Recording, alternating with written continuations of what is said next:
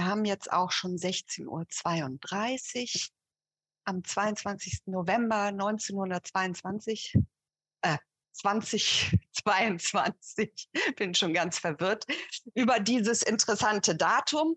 Und wir haben heute den ähm, letzten Webtalk in dieser Reihe, in der Reihe nämlich, wo es darum geht, über die Energie für den Neustart zu sprechen, Resilienz als Systembedingung in Zeiten multipler Krisen, hatten wir das Ganze mal überschrieben. Und wir haben nach einem allgemeinen Einordnen ähm, auch der kulturpolitischen politischen ähm, Dinge in diesen Zeiten, wo man auch vielleicht gucken muss, welche Krisen, welche Veränderungen auch in unserer Gesellschaft gerade vor sich gehen, haben wir letzte Woche auch noch mal ganz konkret auf die Frage der Energiekrise geschaut und sind heute wieder noch mal etwas breiter aufgestellt. Wir wollen heute über tatsächlich die Kunst des Aufbruchs reden, also die Frage auch, ähm, welche Fähigkeiten braucht es, um sich neu aufzustellen. Wir reden über Transformation, Systembedingungen für den Neustart haben wir das Ganze überschrieben. Und wir gucken ähm, natürlich auch wieder, wir machen das ja so gerne, deklinieren das aus Bundesperspektive, Landesperspektive und auch vor allem aus der Perspektive der kommunalen Kulturämter ähm, vor Ort.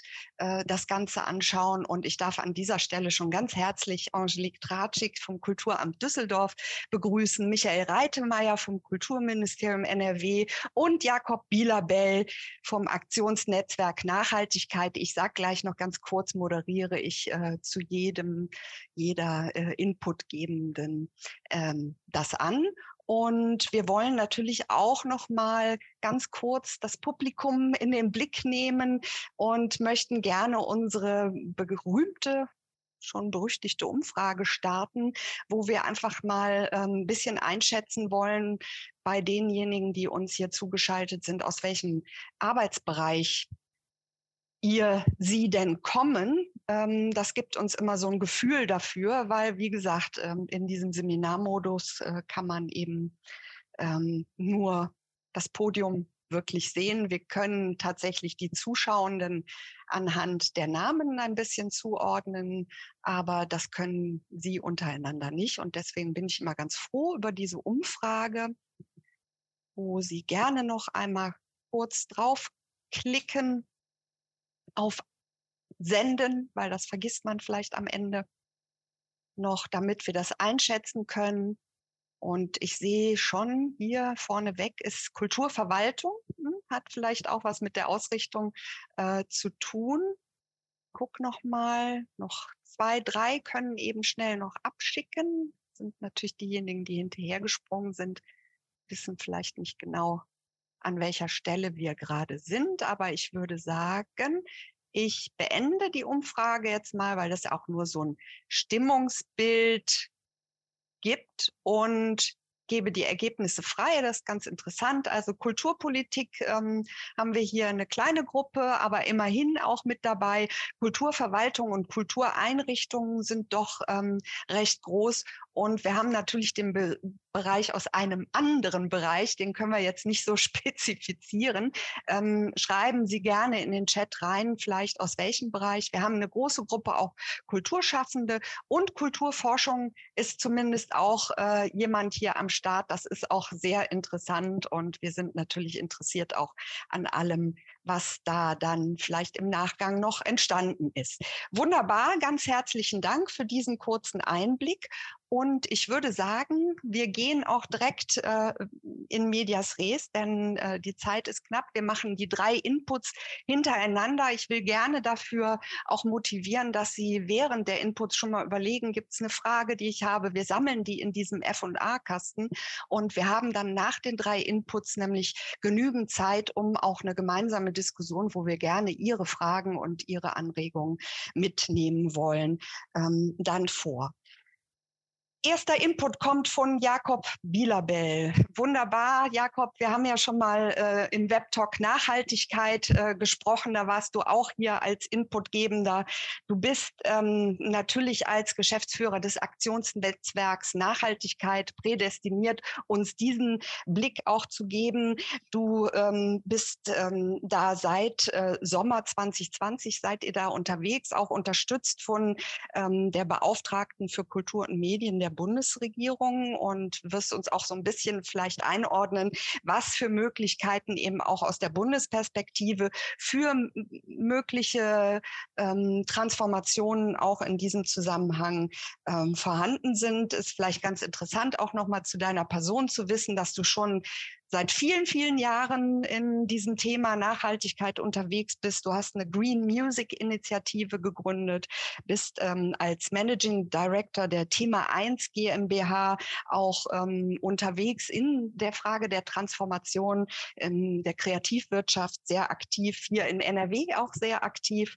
Und ähm, wirst uns jetzt ein bisschen mal durchführen, die Krisen, welche Krisen siehst du besonders, welchen Druck auch der Notwendigkeit, sich zu verändern und die Kunst des Aufbruchs zu lernen, du siehst. Bitte, das Mikrofon ist deins.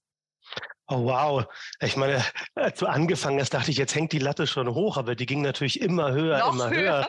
Ne, die, Kunst, die, die, Kunst des Aufbruchs, naja klar, also ähm, total gerne. vielen Dank erstmal für die Möglichkeit, Frau Tratschik, Herr Reitemeyer. Anke, vielen Dank, dass ich heute hier sein darf. Ähm, der Versuch wird jetzt von mir sein, etwas kurz zu beschreiben, was Sie jetzt nicht schon 10.000 Mal von mir gehört haben. Also ich habe das, was ich jetzt sagen will, in der Form noch nicht gemacht. Und wenn ich darf, würde ich jetzt mal meinen Monitor teilen. Das haben wir eben probiert, hat es gut funktioniert. Jetzt machen wir es einfach nochmal. Sie sagen mir jetzt einfach, ob Sie, ob Sie den Monitor sehen. Ja, ist das so? Perfekt, wunderbar. Also, Aktionsnetzwerk Nachhaltigkeit vom Wissen zum Handeln. Darüber will ich jetzt mal sprechen. Und der Weg dahin ist, ich würde gerne erstmal beschreiben, wo ich glaube, dass wir stehen in dieser Herausforderung. Äh, und dann würde ich neuneinhalb Thesen vorstellen. Jetzt sagen Sie neuneinhalb Thesen, warum nicht zehn? Ähm, streng genommen sind es acht Thesen plus eine, die ich für anderthalb zähle, weil ich sie so wahnsinnig wichtig finde. Das ist eigentlich keine These, es ist fast ein Postulat. Und ich wollte ein bisschen mehr daraus machen. Deswegen habe ich dieses Postulat in anderthalb Thesen zusammengefasst. Wichtig, Status quo vorab. Wir müssen einmal wirklich draufschauen auf diese große Herausforderung, weil wir sind ja mittlerweile ein bisschen trigger-happy mit diesen ganzen großen Begriffen, ne? Neustart, Klimaneutralität, Transformation. Und ich habe das Gefühl, dass wir immer da, wenn wir uns trauen, nicht wirklich zuzugreifen, nehmen wir wieder einen neuen Titel, nehmen wir wieder einen neuen Begriff rein. Resilienz, jetzt müssen wir alle resilient sein.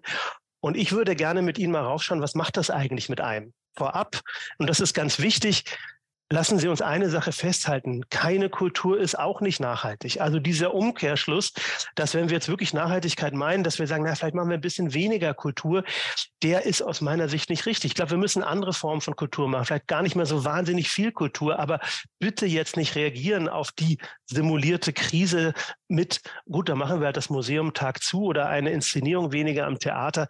Das will ich nicht. Denn total wichtig und muss man am Anfang wirklich festhalten, klimaneutral heißt eben nicht gar keine Kultur. Dieser Begriff klimaneutral, der ist einfach so wahnsinnig tricky, weil er einen in so eine komische Ecke stellt. Nämlich klimaneutral, ich darf ja gar keine Emissionen mehr machen. Und nicht mal das heißt der Begriff. Wir wissen es jetzt spätestens seit den Verhandlungen jetzt in Scharm el dass der Begriff irgendwie nicht funktioniert. Vorab, so viel muss ich fair sagen, würde ich auch mal kurz das Aktionsnetzwerk vorstellen. Das Aktionsnetzwerk ist ein Aktionsnetzwerk, ne? eine spartenübergreifende Handlung, Anlaufstelle für das Thema Betriebsökologie in Kultur und Medien. Anke, du hast gesagt, wir werden gefördert von der Beauftragten der Bundesregierung für Kultur und Medien. Wir initiieren, dokumentieren, begleiten Pilotprojekte im gesamten Bundesgebiet und wir haben eine Vision, die uns so treibt. Ne? Und mein Mentor hat immer gesagt, eine Vision ohne Aktion ist Smalltalk. Man darf aber eine, eine Vision haben, wenn man das dann auch ernst meint. Bei uns geht es in der Tat darum, eine klimaneutrale, zukunftsfähige Kultur- und Medienlandschaft zu schaffen im Rahmen dieser Ziele, die wir alle kennen. Daher kommt das Geld her, aber eben nicht nur. Also ein Drittel kommt von der Beauftragten, anderes sind Drittmittelförderung. Wir sind mittlerweile 45 PartnerInnen aus ganz unterschiedlichen Bereichen. Also es ist wirklich ein Querschnittsthema von einer großen Institution bis ein Verein, bis eine Initiative, bis einen großen Förderer. Ganz unterschiedliche sind dabei, weil wir dieses Thema Betriebsökologie eben auf den ganzen Sektor ausdehnen. Ne? Und hier sehen Sie eben auch, die Mischung macht es dann letztlich, ne? weil wir sagen, im Austausch entsteht eben so ganz viel. Da kann ein Festival vom Museum lernen, da kann eine Bibliothek von, ich weiß nicht, ein Museum lernen. Genau darum geht's. Es geht genau um diese Form von Austausch von ganz unterschiedlichen Partnerinnen. In den letzten Monaten sind einige dazugekommen, die sind jetzt noch nicht dabei. Das ist die aus unserer Sicht großartige Initiative Culture for Climate, in der die KUPG auch aktiv ist, die Bundeskunsthalle in Bonn, die Bundesakademie für kulturelle Bindung, Staatliche Museum zu Berlin, Stiftung Preußischer Kulturbesitz, Hebel am Ufer und jetzt seit kurzem eben auch das Ministerium für Kultur und Wissenschaft des Landes Nordrhein-Westfalen. Worüber will ich reden? Ich will mal den Status quo anschauen, dann kommen die beschriebenen neuneinhalb Thesen. Status quo, wo stehen wir denn eigentlich? Was wissen wir denn eigentlich, wenn wir sagen Nachhaltigkeit, Neustart? Was ist da eigentlich los?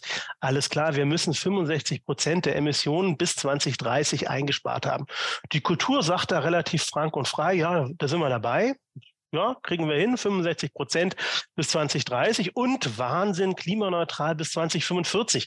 Ich habe noch keinen getroffen, der gesagt hat, wie soll das gehen? Das schaffen wir ja gar nicht. Und alle nicken immer, sagen so, ja, ja, ja. Und in dieser Weiterbildung, wir erklären das immer so, ja, dieses klimaneutral macht einen so ein bisschen wuschig im Kopf, aber konkret heißt das eigentlich, sieben Prozent Einsparung jedes Jahr müssen wir von diesem Jahr schaffen, um dann im Jahr 2045 klimaneutral zu werden. Das ist dann schon schaffbarer als dieses Gefühl, man geht auf Null. Wie machen wir es denn? Und jetzt wird es irgendwie schwierig. Die gute Nachricht, wir haben schon knappe 40 Prozent der Emissionen eingespart. Ganz viele Teilbereiche, unterschiedliche Sektoren haben das für uns gemacht. Die Kultur kann sagen, ja, ja, da sind wir weiter dabei, weil Emissionen, die die anderen einsparen, die kommen ja auch der Kultur zugute, also Mobilität oder Energiebezug. Aber jetzt wird es eben alles noch schwieriger, weil wenn man sich jetzt mal genauer anschaut vom Jahr 2020 bis 2030, sind diese Sektorenziele, auf einmal haben sie eine relativ steile Kurve. Und da schauen wir mal ganz genau hin und sehen, uiuiuiui, das wird nicht einfach. Die Kultur sagt aber wieder, alles klar, wir sind dabei. Ich habe hier ein Bild vom Donut, weil alle lieben Donuts, man kriegt nicht so Angst, aber letztlich kann es einmal so ein bisschen Angst machen. Ne? Klimaneutral Kultur, wie will das gehen? Jetzt schauen wir mal ganz genau hin. Unsere Überzeugung, wir hatten es ja am Anfang, klimaneutral heißt nicht gar keine Kultur, aber was soll es denn dann jetzt wirklich heißen? Und jetzt kommen die versprochenen neuneinhalb Thesen.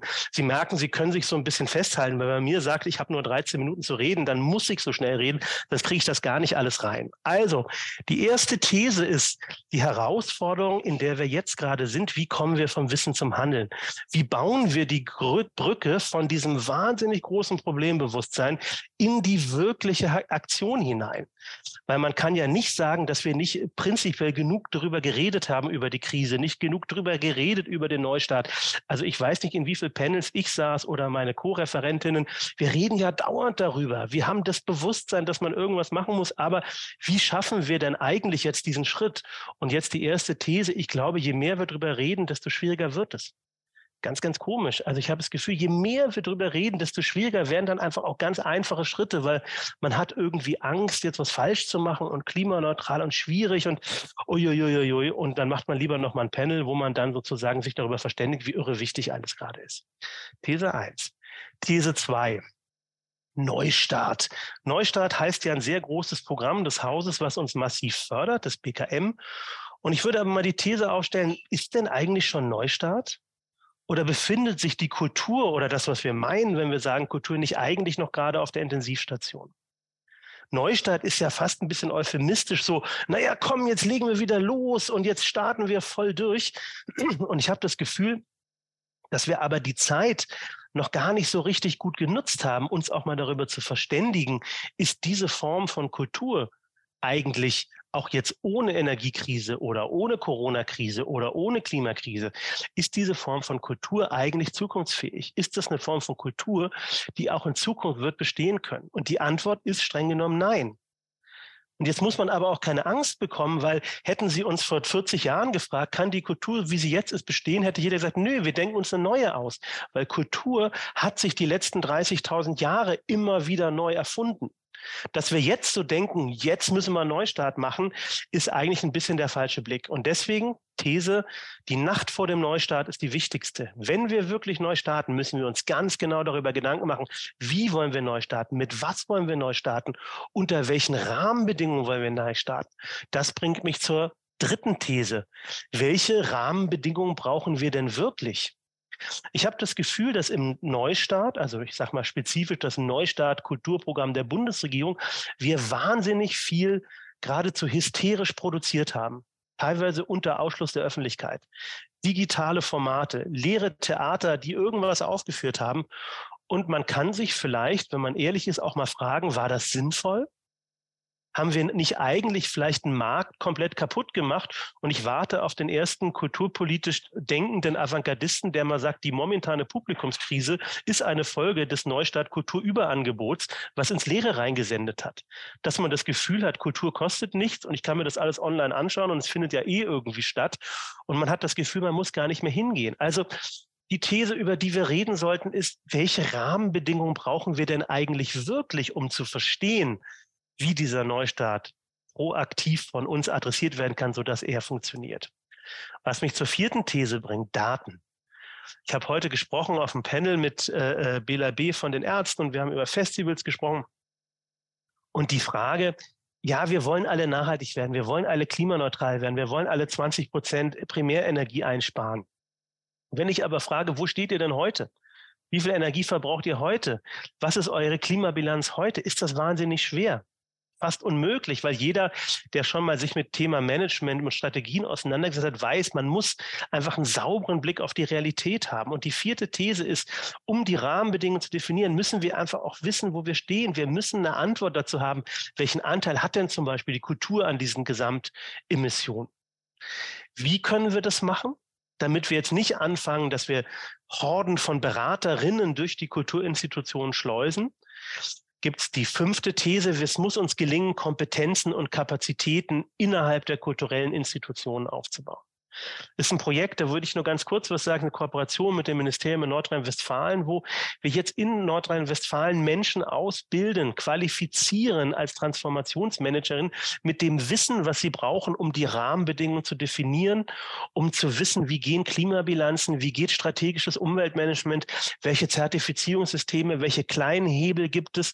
Also wir können nicht einfach davon ausgehen, dass jemand, der die letzten zehn Jahre eine erfolgreiche Kuratorin war oder Regisseur Regisseurin oder technische Leiterin in einem Theater, dass sie jetzt einfach mal nebenher noch so ein bisschen Nachhaltigkeit macht. Ich schaue mir total gern Ballett an. Das heißt aber noch nicht, dass ich Ballett tanzen kann. Wenn ich das will, muss ich das lernen. Jemand, der Nachhaltigkeit macht, muss das lernen. Also wir müssen Kompetenzen und Kapazitäten aufbauen. These 6, damit das funktionieren kann, und das ist praktisch mein Appell an die Politik, müssen wir erst fördern und dann dürfen wir fordern. Wir können jetzt nicht davon ausgehen, dass man jetzt sich hinstellt und sagt, so, ihr müsst jetzt alle Bilanzen machen, ihr müsst 20 Prozent Strom einsparen und am besten noch klimaneutral sein. Die Kultur muss dabei unterstützt werden, wie übrigens alle anderen Schlüsselindustrien auch so wie die Automobilwirtschaft, die Landwirtschaft, die Immobilienwirtschaft, die Nahrungsmittelwirtschaft, was es da alles an Wirtschaften gibt.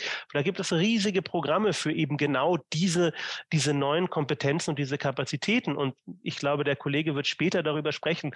Ein aus meiner Sicht sehr, sehr spannendes Programm im Land Nordrhein-Westfalen, was genau diesen Weg geht, nämlich erst fördern und dann fordern. These 6 war das. Die siebte These, damit das funktionieren kann, brauchen wir neue Partnerschaften. Diese große gesamtgesellschaftliche Herausforderung ist nicht nur ein Kulturthema. Da brauchen wir natürlich die Unterstützung der Wirtschaftsministerien. Wir brauchen die Unterstützung der Umweltministerien. Also kommen Sie jetzt bitte nicht auf die Idee, dass das alles aus dem BKM oder aus dem Kulturministerium bezahlt werden kann. Die Töpfe sind eh zu klein. Aber wir müssen jetzt früh die kulturell handelnden Akteurinnen dahingehend befähigen, dass sie auf diese anderen Töpfe zugreifen können aus der Wirtschaft, aus dem Wirtschaftsministerium, aus dem Umweltministerium und nicht nur aus dem Kulturministerium.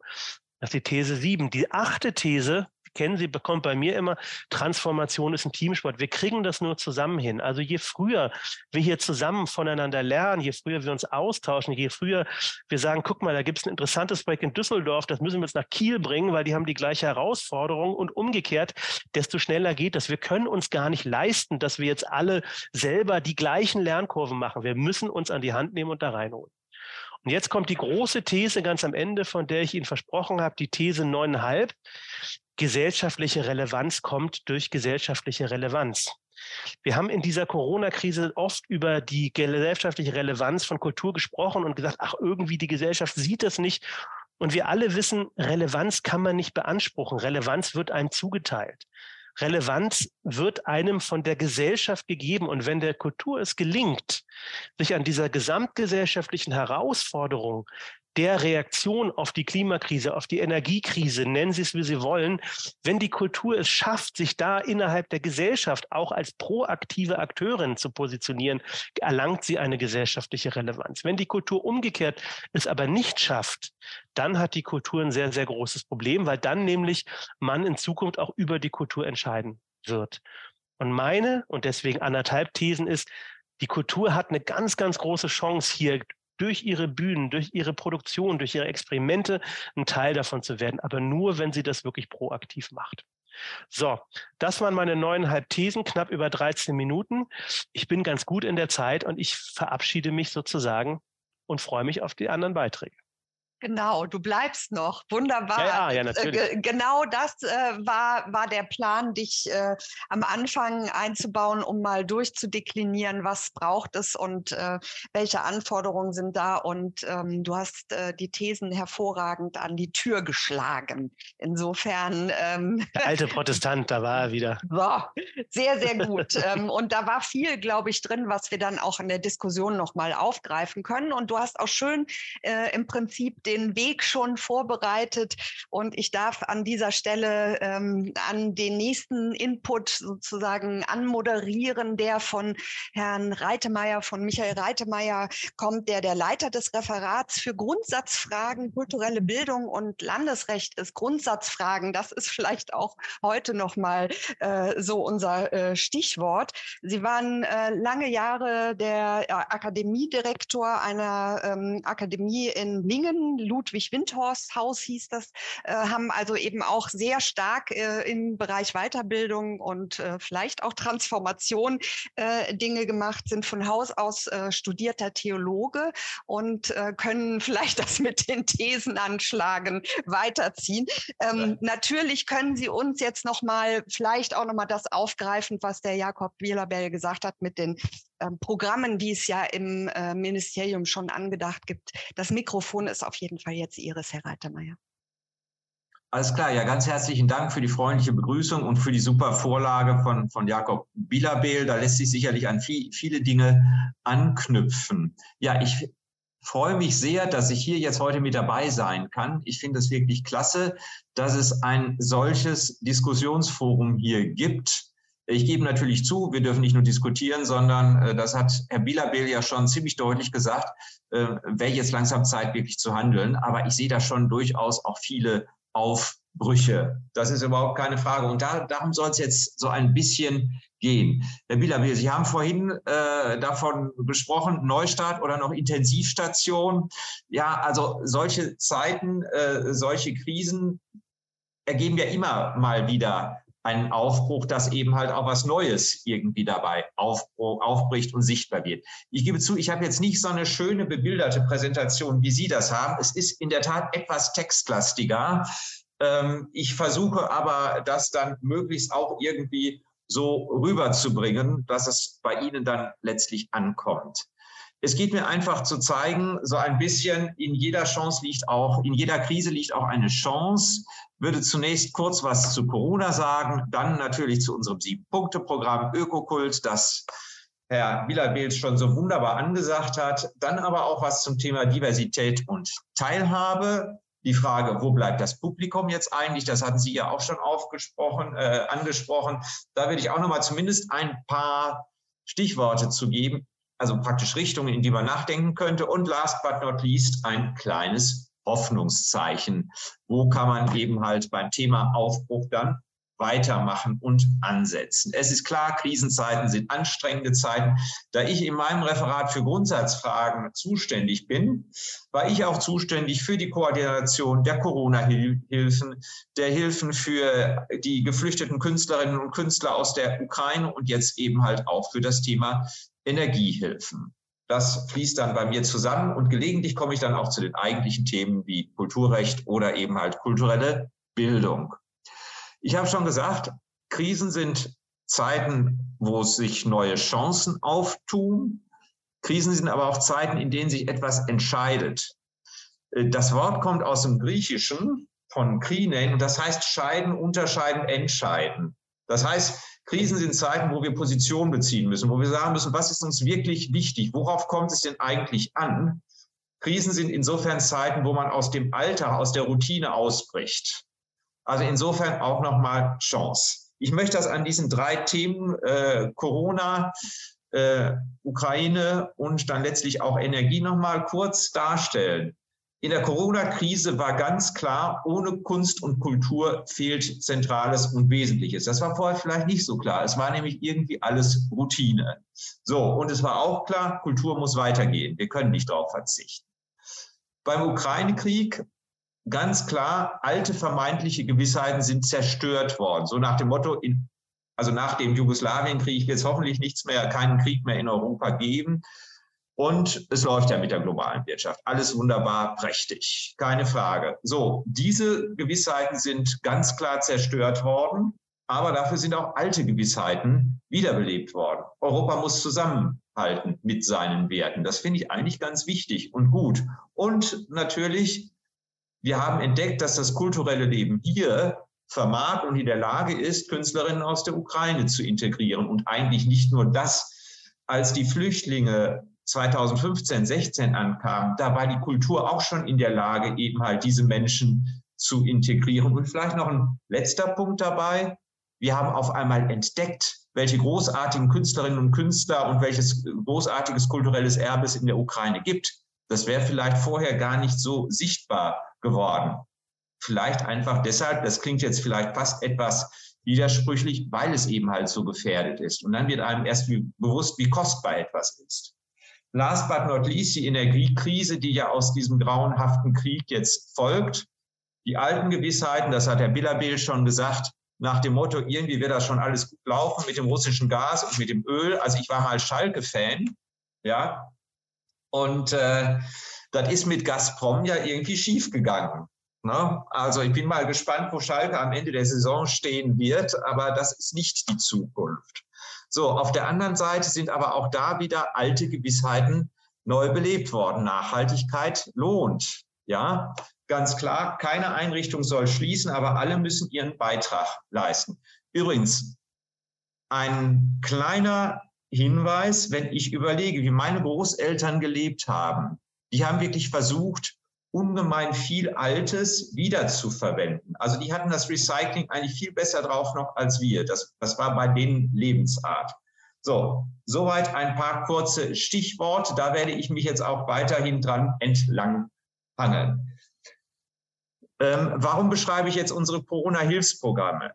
Diese Corona-Hilfsprogramme waren keine Alimente sozusagen, irgendwelche Spenden, die sozusagen das Überleben sichern sollten, sondern es war viel, viel mehr. Diese Stipendienprogramme, die wir äh, in den letzten zwei Jahren ausgegeben haben, das waren dreimal 15.000 Stipendien, insgesamt 285 Millionen Euro, hatten zum Ziel, künstlerisches Schaffen auch in Zeiten der Pandemie zu ermöglichen. Das heißt also, jeder, der sich um Stipendien beworben hat, musste ein künstlerisches Projekt entwickeln. Das war ganz wichtig. Nur so konnten wir garantieren, dass kulturelles Leben von Seiten der Künstler weitergeht.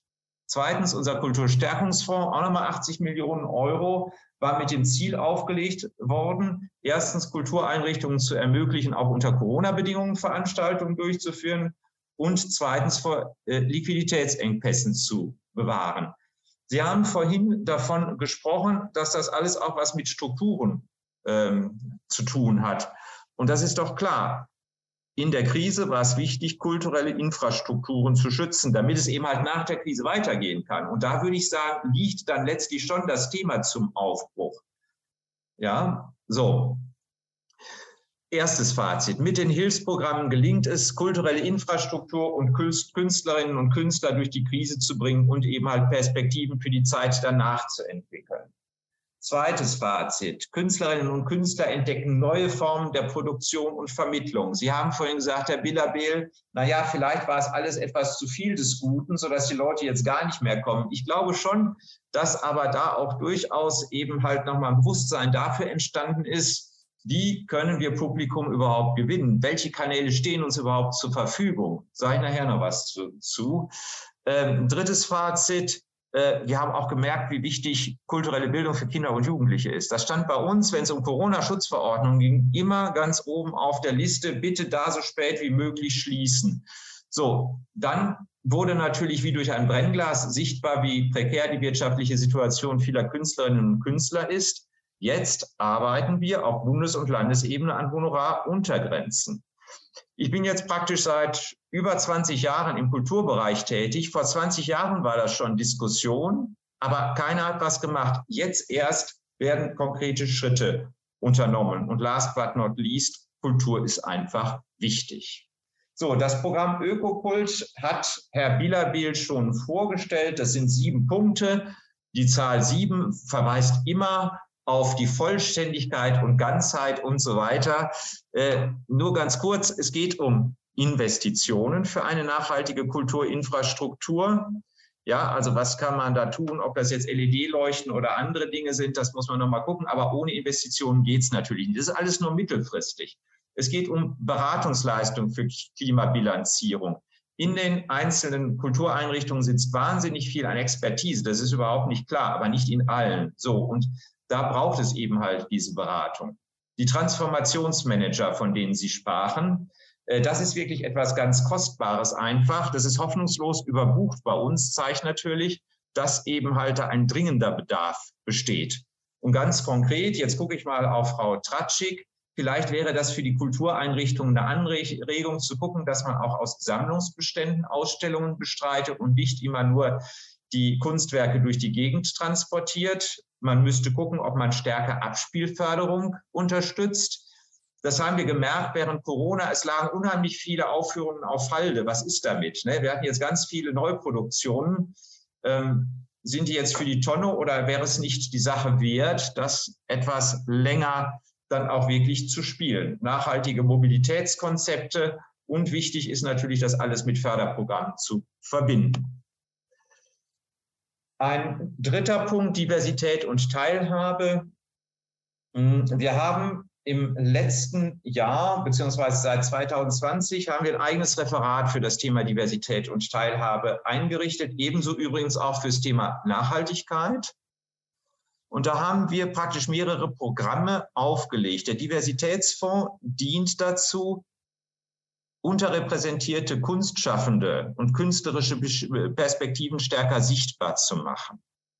Das geht auf die einzelnen Künstlerinnen und Künstler. Beim Programm Neue Normalität geht es darum, Kultureinrichtungen zu unterstützen, strukturelle Veränderungsprozesse zu diskriminierungsfreien und gleichberechtigten Teilhabe äh, zu entwickeln. Und dann gibt es noch Ergänzungsmittel zur Barrierefreiheit, um eben halt wirklich Barrieren abzubauen, ganz konkret, damit Menschen mit Behinderungen besser teilnehmen können. Und hier auch wieder, diese Programme sind ungemein nachgefragt. Also da besteht ein Wahnsinnsbedarf und wir werden aller Voraussicht nach diese Mittel ordentlich erhöhen, um dieser großen Nachfrage bei diesem so wahnsinnig wichtigen Thema bedienen zu können. Aber das bedeutet ja letztlich auch Hoffnung für einen Aufbruch. Ja, das ist eine ganz große Chance, kulturelles Leben nachhaltiger zu gestalten. Nächster Punkt, wo bleibt das Publikum? Ich glaube, die Entwicklung ist im Augenblick höchst uneinheitlich. Es ist klar, Abonnements gehen erheblich zurück, weil die Menschen sich nicht mehr auf Dauer binden wollen. Inflation spielt eine Rolle, teilweise vielleicht auch noch Ängste, sich anzustecken, aber es ist absolut unterschiedlich. Letztlich ist es die Frage, wie sehr Kultureinrichtungen in ihrem Ort, in ihrer Stadt, auch auf dem Lande verankert sind möglicherweise. Also das, es gibt keine einheitliche An Antwort. Umso mehr sollte es Motivation sein, zu gucken, welche, also was erwarten die Leute eigentlich von Kunst und Kultur? Vielleicht ist die Frage der Mischung von Experiment und dem, was gefällt, auch, spielt auch eine Rolle. Nur eins ist klar, Politik kann den Künstlerinnen und Künstlern und den Kultureinrichtungen nicht vorschreiben, was gespielt werden soll. Das werden wir auf keinen, also auf so, sowas dürfen wir uns auf keinen Fall einlassen, weil das ja ein Angriff auf die Freiheit der Kunst wäre. Last but not least. Ähm, nee, das war jetzt zu schnell. Es gibt Hoffnungs, Zeichen. Wir haben noch mal dieses Jahr eine Auftrittsförderung für Corona-Programme gestartet. Diese Auftrittsförderung für Künstlerinnen und Künstler, für Ensembles hat eine wahnsinnig große Nachfrage, denn das ist ein Signal der Ermutigung und des Mutes für Künstlerinnen und Künstler. Es ist, glaube ich, auch auf der Ebene zu sehen. Viele Dinge sind eine Frage der Stimmung. In Sachen Ukraine sehe ich auch, also jetzt mal unabhängig von diesem furchtbaren Putin, sehe ich, dass Menschen, Künstlerinnen und Künstler zusammenfinden. Und das ist einfach großartig. Beim Thema Diversität ist, glaube ich, ganz wichtig, dass immer mehr Kultureinrichtungen spüren, wie zentral das Thema ist. Wir haben vorhin vom Stichwort der Transformation gesprochen. Das gehört dazu. Und es geht darum zu sensibilisieren. Und was Ähnliches ist beim Thema Nachhaltigkeit klar. Die Dramatik der Situation ist, ist bewusst. Das hat Herr Billerbill schon gesagt. Und es ist viel Know-how da. Ich denke mal, das Aktionsnetzwerk Nachhaltigkeit ist so eine Art Katalysator, um das so richtig jetzt in Schwung zu bringen. Ein letzter Punkt. Ich glaube, wir müssen das Thema Kultur für alle neu lesen. Das sagt zumindest die Porto Santo Charta, die vor anderthalb Jahren äh, unter dem EU-Vorsitz von Portugal entwickelt worden ist. Früher haben wir gesagt, die sogenannte Hochkultur wird hier, muss hierarchisch von oben nach unten für alle erschlossen werden. Ja, also die Hierarchie macht sozusagen die politisch Verantwortlichen sagen, das ist Kultur und das müssen alle Menschen dann eben halt schön finden und wir sind dafür verantwortlich, dass alle es nachvollziehen können. Besser wäre vielleicht zu sagen oder viel besser, und das ist unsere Herausforderung, die Kulturen der unterschiedlichen gesellschaftlichen Segmente und auch territorialer Regionen müssen viel, viel stärker sichtbar werden in ihren Eigenheiten. Dafür tragen Staat und Kulturpolitik eine Verantwortung, aber auch die Menschen selbst, die Träger dieser Kulturen sind. Das muss im Dialog geschehen. geschehen. Und dann wird vielleicht noch viel mehr sichtbar, dann können wir vielleicht auch diesen Aufbruch, um den es geht, viel besser gestalten. Das heißt, Menschen insgesamt müssen viel stärker bei Planung und Gestaltung von Kulturprogrammen einbezogen werden. In diesem Sinne hat Kultur eine große Bedeutung, um Demokratie und demokratische Kultur zu stärken. So, das war es jetzt von meiner Seite. Viel Text. Ich denke, dass die Präsentation auch zur Verfügung steht. Ich hoffe, dass ich halbwegs in der Zeit geblieben ist. Ich habe kein vernehmliches Räuch, äh, Räuspern. Ich habe hab gerade mich ein bisschen geräuspert, aber äh, alles ah, ja. gut, Herr äh, Reitmeier, das äh, äh, war wunderbar äh, so. Und ähm, ich finde auch wichtig, die, die Hoffnungsmaschine. Letztes Mal haben wir ähm, im Webtalk wurde das erwähnt, dieses Lied von den Erdmöbeln, die Hoffnungsmaschine auch mal anzuschmeißen und auch diese Motivation. Ja. Da wollen wir gleich vielleicht auch noch mal drüber reden. Aber ähm, genau genau, Sie haben schon gesagt, die Präsentationen werden wir im Nachgang dann auch nochmal ähm, zur Verfügung stellen, dass man da auch nochmal durchgehen kann und das Wichtige, was da drauf stand, sich auch nochmal zusammensammeln kann. Vielen Dank auf jeden Fall für den Input ähm, und wir gehen jetzt zum dritten und letzten Input, ähm, den wir von Angelique Tratschik bekommen, die, wie ich ja auch schon mal habe sprechen dürfen im äh, Zusammenhang mit der Kulturentwicklungsplanung. Damals war sie noch in Radolfzell und seit letztem Jahr ist sie am Kulturamt Düsseldorf und ähm, sie wird uns ein bisschen durchführen. Wir sind jetzt auf der kommunalen Ebene ähm, angelangt, ähm, auch durch so Stichworte Kulturamt der Zukunft. Und ich bin sehr gespannt auf Ihren Input, liebe Frau Tratschik. Das Mikrofon ist jetzt Ihres. Ja, herzlichen Dank. Ähm, auch nochmal ein Hallo in die Runde. Ich freue mich sehr und ich freue mich natürlich sehr ähm, über den Input der beiden Vorredner, weil ich kann wunderbar anknüpfen an den Themen. Und ähm, ich bin übrigens seit 1. Februar diesen Jahres, also knapp zehn Monate und ähm, na, 21 Tage, irgendwie 22 Tage hier. Und ich darf Ihnen auch so ein bisschen die ersten Früchte unserer Arbeit hier im Kulturamt äh, vorstellen. Ähm, vielleicht rückblickend auf die Vorredner. Ähm, der Jakob Bilabel hat so wunderbar gesagt, Vision ohne Aktion ist Smalltalk. Umso mehr freue ich mich, dass ich sozusagen eine Aktion schon vorstellen kann. Und ich freue mich auch, dass ich sehr stark auf dieses Thema der Hoffnungszeichen vom Herrn Reitemeyer eingehen kann, weil ähm, dahin wollen wir uns bewegen. Und ähm, deswegen möchte ich gerne Ihnen ganz kurz vorstellen, wo eine kommunale Kulturverwaltung sich wirklich also als transformative Organisation den Herausforderungen stellen möchte. Ähm, einmal natürlich den Krisen, aber auch den Herausforderungen, die wir an die Kultur haben, die steigenden, aber auch den begrenzten Ressourcen, die wir natürlich auch durch die Krisen, aber auch sonst in der Kultur gerade erfahren. Und unser Ziel ist es, ähm, eine Weiterentwicklung von Handlungsspielräumen auch strategisch zu hinterlegen. Und ähm, wie sind wir da vorgegangen? Wir haben uns dieser Frage von äh, Martin Zierold ähm, zugrunde gelegt und haben gesagt, in welcher Welt wollen wir leben und was ist der Beitrag der Kultur für diese Welt? Und da bin ich auch Herrn Bilabel sehr dankbar für diesen Input, ähm, wie er vorhin in seiner These, ich glaube es war Nummer acht oder sowas gesagt hat, gesellschaftliche Relevanz entsteht durch gesellschaftliche Relevanz. Und ähm, das liegt genau dem Hintergrund und das wiederum auf die Hoffnungszeichen, eine Kultur für alle und in unserem Sinne auch eine Kultur mit allen. Wenn wir uns das aber genau anschauen, was bedeutet das für kommunale Kulturverwaltung, müssen wir ganz klar sagen, ähm, welche neue Geschichte wollen wir eigentlich erzählen mit, auch in der kommunalen Kulturverwaltung? Welche Position, welche Haltung, welche, ähm, welche Zukunft wollen wir denn gestalten? Und es ist uns ganz klar, dass wir mit dem Thema Kulturamt der Zukunft ähm, auch ein neues Narrativ für uns schreiben müssen. Ähm, wir haben uns in diesem Jahr vorgenommen, das Thema Kulturamt der Zukunft zu starten. Kulturamt der Zukunft basiert aus dem Kulturentwicklungsplan, der hier in der Landeshauptstadt Düsseldorf 2017, 18 entworfen worden ist. Und damals hieß es noch, ähm, ein Zukunftsbild der Kulturverwaltung zu entwerfen. Das ist der Auftrag. Danach Festlegung eines Profils und Formulierung von leistbaren Aufgabenkatalogen. Und ähm, wir wissen, was Krisen bedeuten. Es ist uns gerade vorgestellt worden und vor welchen neuen Herausforderungen wir stehen. Und ähm, da haben wir uns auch gefragt, innerhalb des Kulturamts in einem sehr offenen und sehr transparenten Prozess, welche Themen wollen wir uns denn für die Zukunft auch vornehmen und wo will sich eine kommunale Kulturverwaltung hinentwickeln?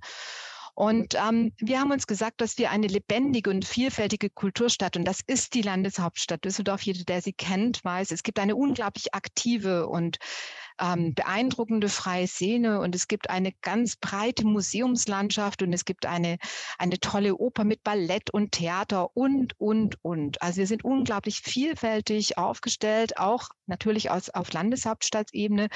Und wir wollen als Kulturamt diese Kulturstadt vordenken, ermöglichen und gestalten. Und auch da kann ich ganz gut anknüpfen an den vielen, an den Thesen einerseits, aber auch an den Hoffnungszeichen. Wir haben uns gesagt, wir wollen uns das Kulturamt als Plattform im Dialog ähm, vorstellen. Und wir wollen diese Themen Teilhabe, Integration, Diversität uns vornehmen. Wir sind ja auch jetzt ein Dezernat hier äh, geworden, ähm, Kultur und Integration. Also das spricht auch diesem, äh, dem, neuen Dezernatzuschnitt sehr zu. Wir haben uns ganz klar gesagt, ganz groß für uns steht das Thema Nachhaltigkeit. Da waren wir auch mit Herrn Bilabel schon im Austausch. Wie können wir diesen Prozess starten? Das planen wir dieses Jahr, nee, nächstes Jahr, Entschuldigung, im März. Ähm, aber für uns ist ganz wichtig, wo stehen wir denn mit unseren Allianzen und Kooperationen? Und auch da war ja vorhin die, die Aussage, es ist unheimlich wichtig, dass man nicht nur in dem Kultursektor denkt, sondern dass man wirklich darüber hinaus in Synergien denkt. Ähm, ob es mit der Wirtschaft ist oder mit der Bildung oder mit Sport und so weiter. Ähm, das sind wesentliche Themen, die wir uns stellen wollen, aber auch die Kooperation und Allianzen innerhalb der Kultur zu stärken. Also wie können wir die freie Szene und die, äh, die andere Kultur, die wir hier auch haben, noch mehr in Verbindung bringen und gemeinsam eine Kultur zu gestalten. Das Thema Kommunikation, Dialog und Kulturmarketing, auch darunter stellen wir natürlich die Themen, ähm, wie können wir Kultur sichtbar und erlebbar machen. Ähm, das ist eine ganz große äh, Thematik hier in Düsseldorf, auch um gesellschaftlich relevant zu sein. Ähm, und wir sagen ganz klar, die Kultur ist die Gestalterin und wir werden ein Dialogforum Kultur starten, um diesen Prozess voranzubringen. Das sind aber alles natürlich Thesen und um das leisten zu können, brauchen wir auch eine kommunale Kulturverwaltung, ein Kulturamt der Zukunft. Und ähm, deshalb haben wir uns auf den Weg gemacht und haben gesagt, es gibt einerseits die Kulturentwicklungsplanung. Ich hatte ja die Möglichkeit, letztes Jahr die Kulturentwicklungsplanung von Radolfzell vorzustellen. Meine Kollegin Frau Schwarz-Belitzky hat sie hier von der Landeshauptstadt Düsseldorf vorgestellt. Und das ist die Grundlage dessen, wie wir in Zukunft auch handeln wollen, Kultur als Plattform im Dialog zu sehen. Aber wir müssen auch parallel in einer formativen Evolution, die wir gerade gestartet haben, die uns die Organisation anschauen und natürlich auch die Personalentwicklung. Eben, wie werden wir eine transformative Organisation und wie werden wir auch wirklich das sichtbare und erlebbare Kulturamt, das fördert und auch fordert. Und ähm, diesen Weg gehen wir gerade. Wir haben uns als Zielsetzung ähm, für jetzt, für den Moment, für das nächste Jahr ähm, äh, gegeben, dass wir gesagt haben, wir wollen effizienter Dienstleister und auch Ermöglicher, sein, aber, und das ist sehr, sehr wichtig, auch Impuls- und Innovationsgeber eben für eine vielfältige, nachhaltige und auch lebendige Kulturstadt Düsseldorf. Und ich bin den Vorrednern sehr, sehr dankbar, weil viele, viele Themen, ähm, ob es jetzt neue Partnerschaften oder die Transformation, für uns eine wesentliche Rolle für diesen langen Weg wahrscheinlich äh, sein werden. Ich hoffe, er wird nicht so ganz so lang, aber die Verwaltung ist optimistisch. Ähm, genau, wir schauen in die Zukunft und freuen uns auf den weiteren Austausch mit Ihnen. Und ich freue mich sehr, dass auch viele Kollegen heute aus der Kulturverwaltung dabei sind. Und wenn Sie Fragen haben, sprechen Sie mich gerne an. Ähm, ja, das ist der, ähm, und Sie kriegen ja auch nochmal die Präsentation zugeschickt. So, dann bedanke ich mich ganz herzlich und freue mich auf Ihre Fragen.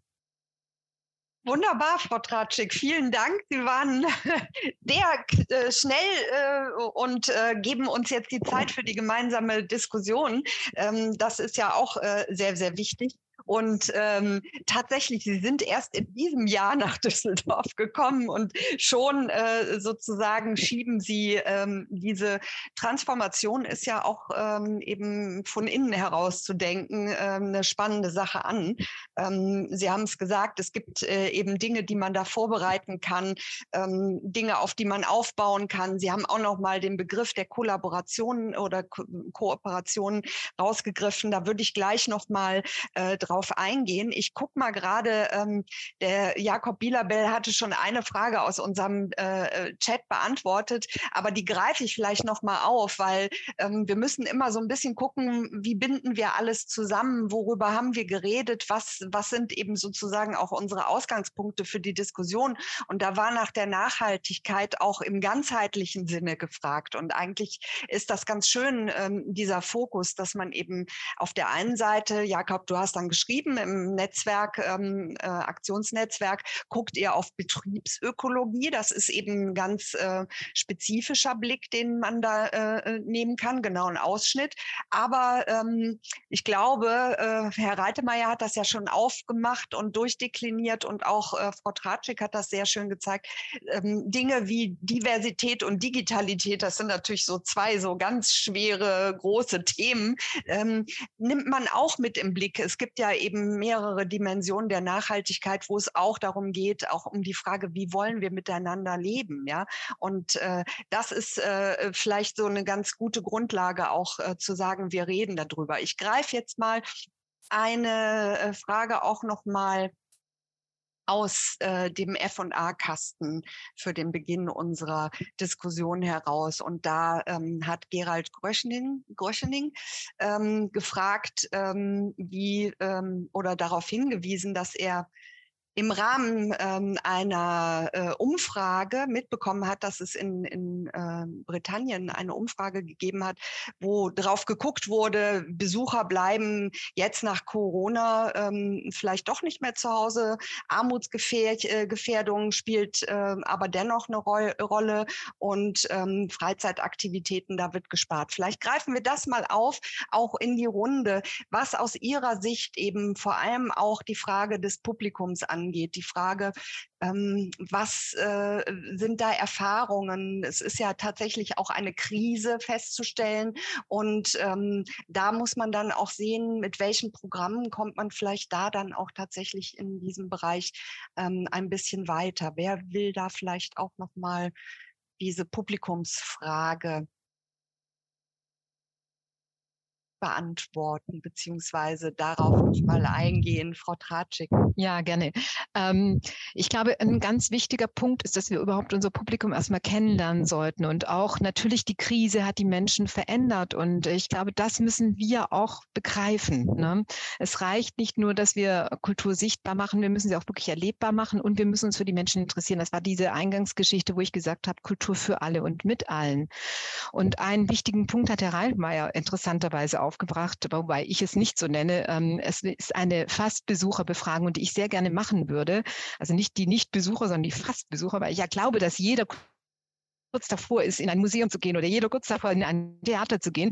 Und ich als, an dieser Stelle darf ich mich auch natürlich als Fußballfan, würde ja unheimlich gern zu Fortuna gehen, wo ich vielleicht viele Fastbesucher treffe und, ähm, und ähm, da auch mal fragen, was würde sie denn bewegen, wirklich in ein in eine Kultureinrichtung reinzugehen. Wie niederschwellig müsste es sein und trotzdem, äh, welches äh, Angebot müssten wir schaffen? Und, ähm, und da gibt es viele, viele Ideen, glaube ich, die wir noch gar nicht kennen und die wir aber auch kennenlernen sollten in Zukunft. Und ähm, ich weiß nicht, ob wir das Publikum da wieder so zurückgewinnen wie 2019. Die Besucherzahlen sind ja schon immens, wenn man das vergleicht. Aber ich glaube, dass wir auf einem guten Weg wären, auch vielleicht eine nachhaltige Kultur nicht uns an Besucherzahlen messen zu lassen, sondern auch an anderen mal sagen, Werten oder Kriterien. Ähm, bis dato waren immer die Besucherzahlen das Wichtigste. Ich glaube, es wäre auch mal interessant zu wissen, wie kommt denn unser Besucher ähm, überhaupt ins Theater? Ne? 80 Prozent kommen mit dem Fahrrad und wir haben gewonnen. Also so, das wären vielleicht auch neue Kriterien, die wir ansetzen müssten, um uns nicht mehr ähm, an diesen höher, weiter, schneller messen zu lassen. Ja.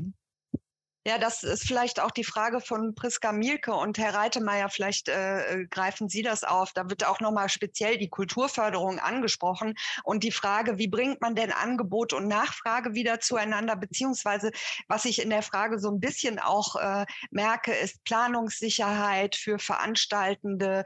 Ähm, die Frage eben, Frau Tratschik hat es, glaube ich, so ein bisschen auch angedeutet, wie, wie ähm, motiviert man vielleicht oder wie kann man sagen, gibt es neue ähm, neue Kennzahlen auch, ist äh, eben die Frage, wie viel Publikum erreicht ihr vielleicht ähm, gar nicht mehr so entscheidend in dem äh, Zusammenhang. Sie haben gesagt, es ist ja wichtig, dass auch in Zeiten der Krise Kulturangebote weiter gemacht werden, auch wenn die Nachfrage aus irgendwelchen Gründen sich anders äh, darstellt. Ja, ich würde zunächst mal sagen, Kulturförderung hat natürlich immer auch was damit zu tun, dass wir gesagt haben, fördern, was es schwer hat. Das heißt also, möglich machen, wo eben halt das künstlerische Experiment durchaus im Vordergrund stehen sollte. Aber ähm, Kultur hat immer was mit gesellschaftlicher Kommunikation zu tun. Und da ist es aus meiner Sicht wesentlich, dass es eine Vertrautheit zwischen Kulturakteurinnen und Kulturakteuren auf der einen Seite und dem Publikum auf der anderen Seite gibt. Ich, ähm, wenn man jetzt die Entwicklung betrachtet, ist die wirklich extrem disparat. Es gibt eben halt Kultureinrichtungen, da ist die Hütte nach wie vor regelmäßig voll.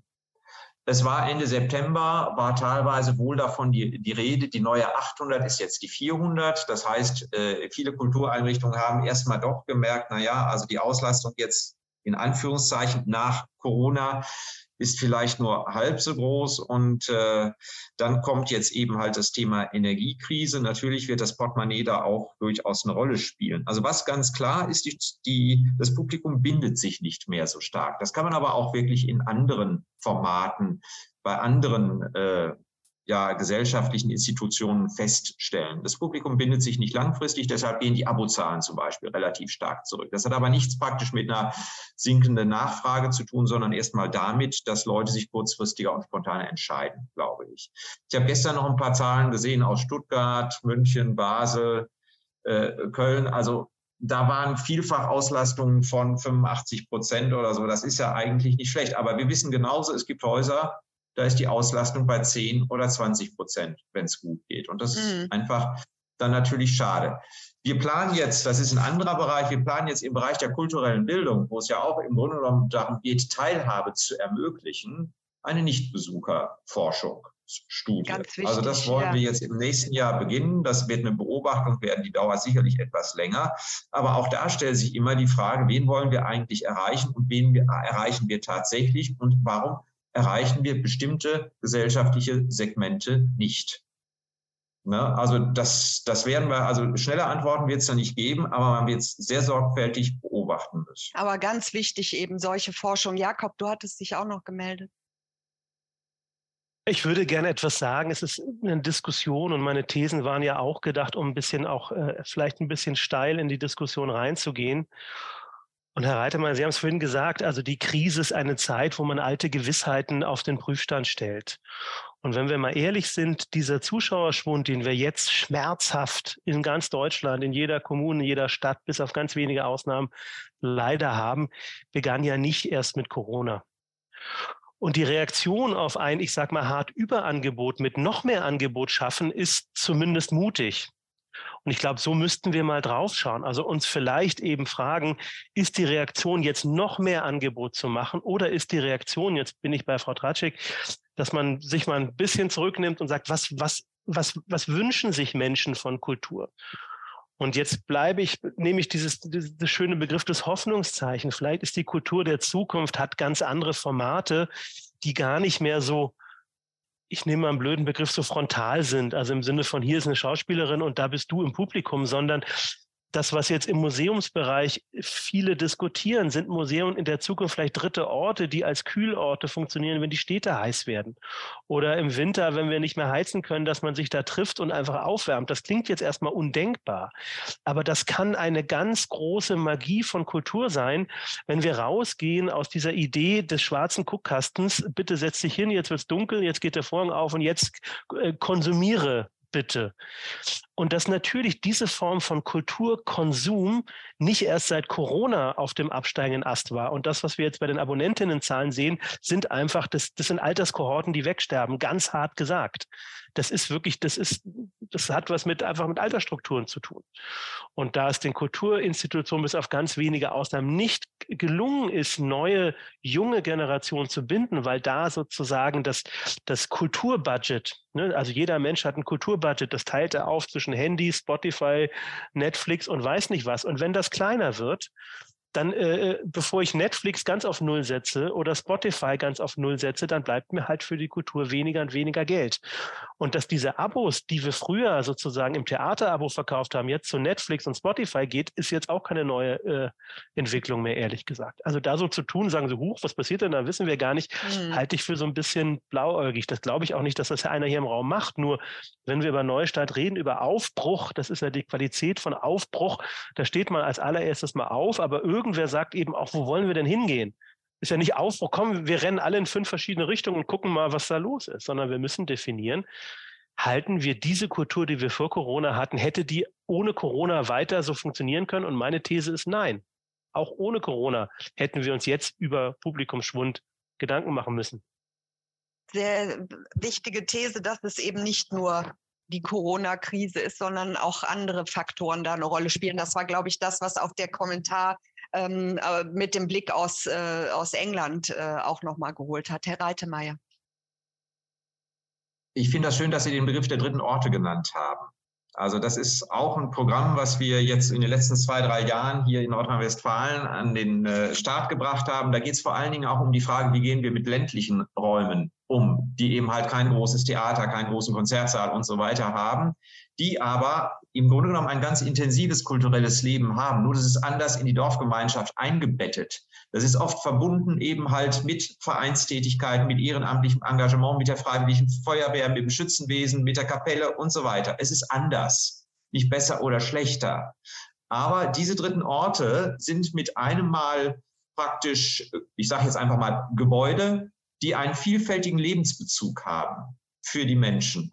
Und ich glaube, da sind eben halt aber auch so große Städte wie Düsseldorf wirklich dabei, ihre Kultureinrichtungen zu Lebensorten zu öffnen. Das halte ich für eine ganz entscheidende Sache. Also wo man eben halt tatsächlich nicht nur das schwarze Guckloch hat, sondern wo, wo man eben halt sich aufhalten kann wo man auch in den Diskurs eintreten kann, wo man mitmachen kann, wo man essen, trinken kann und wo man quatschen und sich im Zweifelsfall aufwärmen kann. Ja, also dass wir eine Mischung aus Kulturort, aus Bildungsort, aus Begegnungsort und einfach Lebensort haben. Ich glaube, das wäre so ein Zukunftspunkt. Frau Tratschik, ähm, ich greife nochmal das auf, was auch hier im, im ähm, FA-Kasten steht, äh, weil Sie jetzt hier direkt auch nochmal äh, den Ball von Herrn Reitemeier zugespielt bekommen haben. Ähm, da wird nämlich, da fragt Julie äh, Brochert ganz konkret auch nach Maßnahmen. Ne? Äh, ja. Also ähm, das ist ja vielleicht ne, so eine Richtung, dritte Orte und so weiter. Wie ist der Wandel, wie wird der angestoßen durch eben solche konkreten Maßnahmen? Also ich glaube, ganz wichtig ist zu sagen, dass allein das Thema Kulturamt der Zukunft, also eine kommunale Kulturverwaltung in eine transformative Organisation zu entwickeln, ähm, schon allein eine Riesenmaßnahme ist. Ne? Also ähm, das ist, ich glaube, jeder, der kommunale Kulturverwaltungen kennt, es weiß, dass das eine, das ist die mega Maßnahme überhaupt. Ne? Dass wir uns auf den Weg machen, dass wir sagen, wir erwarten die Transformation von den Kulturakteuren, von den Kulturinstitutionen, aber die Verwaltung, die bleibt gleich. Ne? Ähm, wir müssen uns ja dem Wandel stellen. Und das ist, glaube ich, das, was ich versucht habe ähm, auf dieser einen Folie, wo ich gesagt habe, es ist die Kulturentwicklungsplanung. Das ist natürlich eine der konkretesten Maßnahmen. Die wird natürlich auch irgendwann mal weiterentwickelt.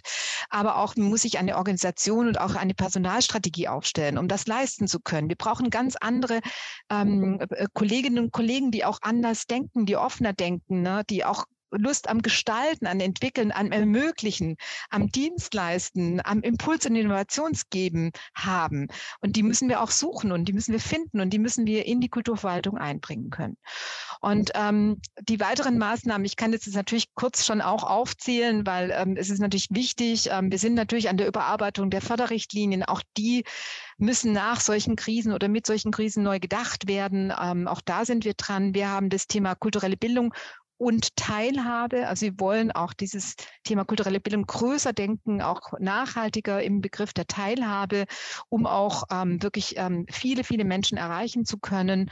Ähm, dann werden wir nächstes Jahr das Thema Nachhaltigkeit und Klimaschutz starten, gemeinsam mit dem Rat der Künste. Da wiederum auch das Thema Kooperation, Allianzen. Also bei vielen Prozessen, die wir jetzt auch starten, suchen wir uns natürlich Partner und äh, suchen die Kooperation, die Kollaboration, die Allianzen mit auch der freien Szene.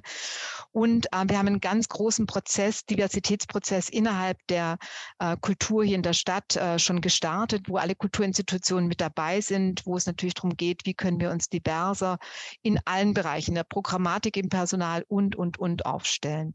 Das sind Maßnahmen, die laufen zum Teil nebenher, sind aber ganz wesentlich für diesen Gesamtprozess. Und das werden wir auch so tun, dass wir nächstes Jahr ein, ein Dialogforum Kultur starten werden, am wahrscheinlich Ende März und auch das Kulturamt an sich nochmal zu öffnen, also klarer und uns eindeutiger, offener in diesen Dialog zu begeben, indem wir im April wahrscheinlich einen Tag der offenen Tür, wo wir ansprechbar sind, wo wir auch ähm, äh, sichtbarer werden wollen, ähm, äh, vorstellen. Ja. Super, das passt zu der Frage, die gerade hier in den Chat gekommen ist. Ist es möglich, den Kontakt zu Frau Tratschik zu bekommen? Auf jeden Fall ist das möglich und ähm, ich weiß nicht, äh, E-Mail-Adresse oder was auch immer äh, ist, ist, ja öffentlich, äh, ja, kann man. Sehr, sehr, einfach bei uns. Ist mit der Vorname.Punkt Nachname at düsseldorf.de. Zack.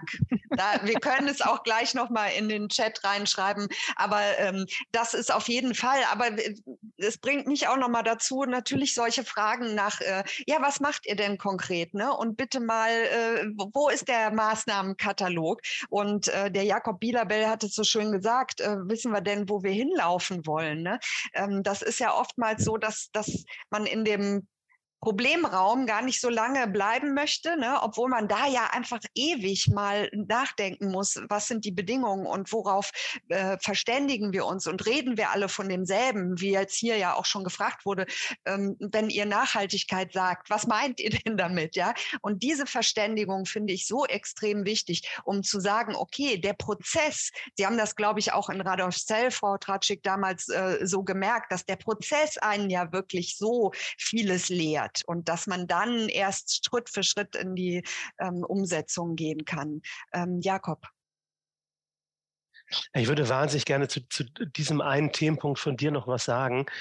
Und zwar, diese Besonderheit der aktuellen Situation ist, dass wir ja, und jetzt zitiere ich Herrn Reiter mal, wir, wir zitieren die Krise als Grund für die Realität heute. Ne? Wir sagen, das ist alles nur so, weil das passiert ist oder jenes passiert ist.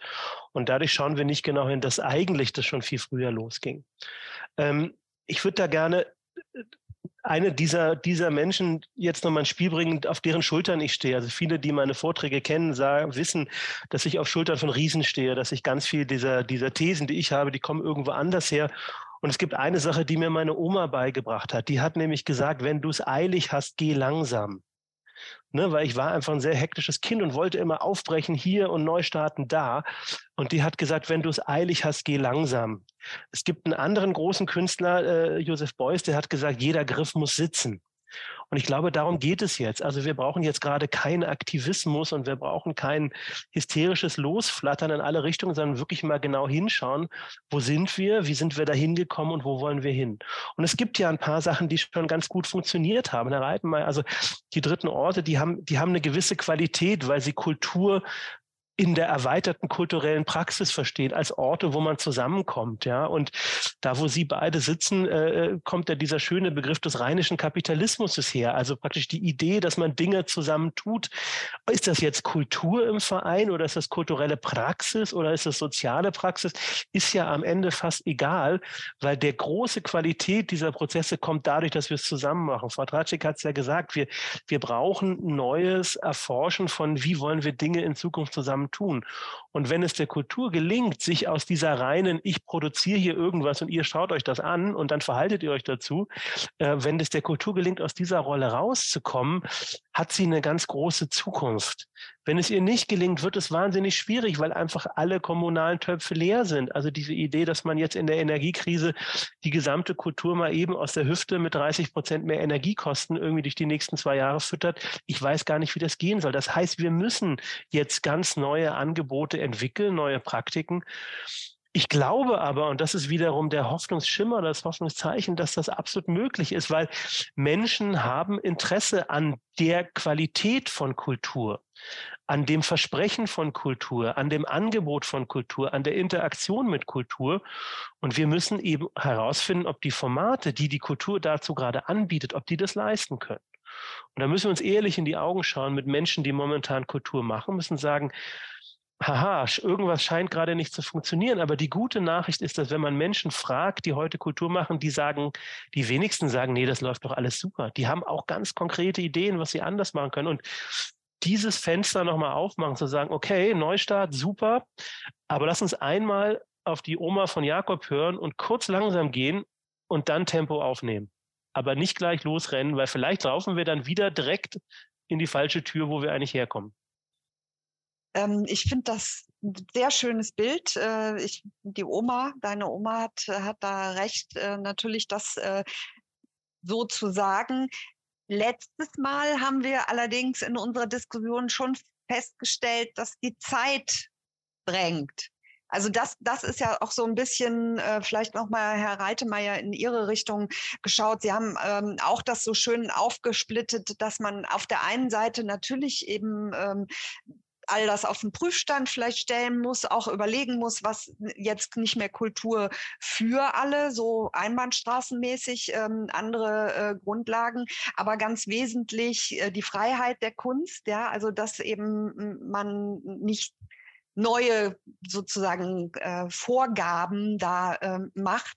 Aber was ist aus Ihrer Sicht ähm, nochmal die, die Motivation? Ich, Im ersten Webtalk haben wir auch darüber geredet, dass die Haltung natürlich die Frage, welche Haltung hat man dazu und was schiebt man da an, so wichtig ist. Ich greife auch nochmal hier eine konkrete Frage ähm, auch vielleicht an Sie mit auf, die ähm, vor allem dann auch nochmal die Förderprogramme betrifft, weil das geht ja immer hin und her. Einerseits die Haltung und was haben wir konkret für Fördermöglichkeiten, ähm, Stipendienprogramme und so weiter. Die Frage danach, sind das jetzt nur mal so äh, Einzelsachen oder wie wird die Zukunftsfähigkeit ähm, da in diesem Zusammenhang auch der Förderprogramme belastbar? Also die Frage was, was können, also was, was ist der Plan eben auch, das sozusagen herzustellen? Was motiviert für diesen Wandel, für den Neustart?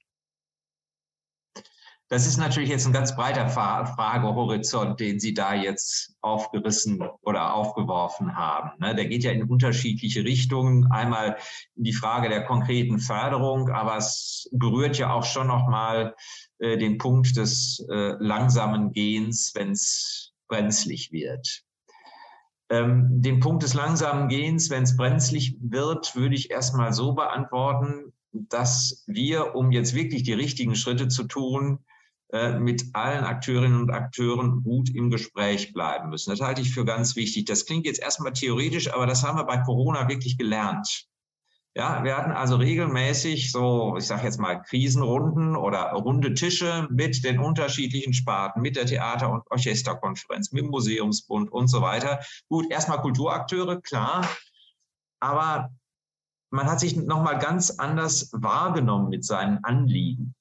Ja, also es war wirklich ein sehr, wenn ich dieses Wort gebrauchen darf, es war, war schon ein ziemlich partizipativer Prozess, auch mit dem Kulturrat NRW, mit den kommunalen Spitzenverbänden und so weiter. Ich nenne diese Akteurinnen und Akteure einfach. Auch wenn wir uns nur durch die Kachel getroffen haben, was manchmal wirklich ätzend war, weil die Konferenzen im Stundentakt dann liefen, aber ich hatte schon den Eindruck, dass da wichtige Dinge besprochen werden konnten. Und sie haben sozusagen auch so ein bisschen die, die Grundlage dafür gelegt, dass wir weiterhin eigentlich solche Formate des Gespräches, des runden Tisches brauchen, um wirklich nach Lösungen zu suchen. Also das auch, was Sie, Frau Tratschik, als notwendige Kommunikationsstrukturen bezeichnen. Ja, also um jetzt keine überalten Schritte zu machen. Und ich habe das immer wieder auch als ein Geben und Nehmen erlebt. Ja, also man entdeckt doch wirklich, was in Kultureinrichtungen schon vorgedacht wird. Warum soll man nicht von Best Practice Beispielen lernen? Halte ich für ganz wichtig. So. Das ist ja, sagen wir mal, jetzt so ein so eine Art Form von Kommunikationsstruktur. Was da über Corona gewachsen ist, das dürfen wir nicht wieder vernachlässigen. Ich glaube, das ist wichtig. Das ist zwar eine hohe Dichte, auch eine hohe Frequenz gewesen, aber das dürfen wir nicht verlieren. Jetzt dann nochmal zu den Programmen. Das ist ja eine andere Form von Nachhaltigkeit, die Sie jetzt angesprochen haben. Sind diese Förderprogramme, die wir da jetzt während Corona äh, aufgelegt haben, sind das jetzt sozusagen Strohfeuer, die jetzt wieder verglimmen, ohne, ohne eine etwas längere Wirkung zu haben.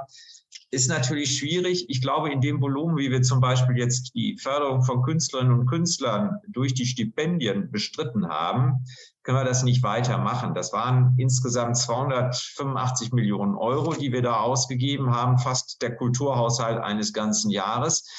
Da ging es aber dafür, praktisch erstmal künstlerische Existenz so weit zu bringen, bis es wieder halbwegs normal wird. Darum ging es ja. Es ging schon auch ums Überleben, aber auch um, um künstlerisches Weitermachen. Darum ging es ganz einfach.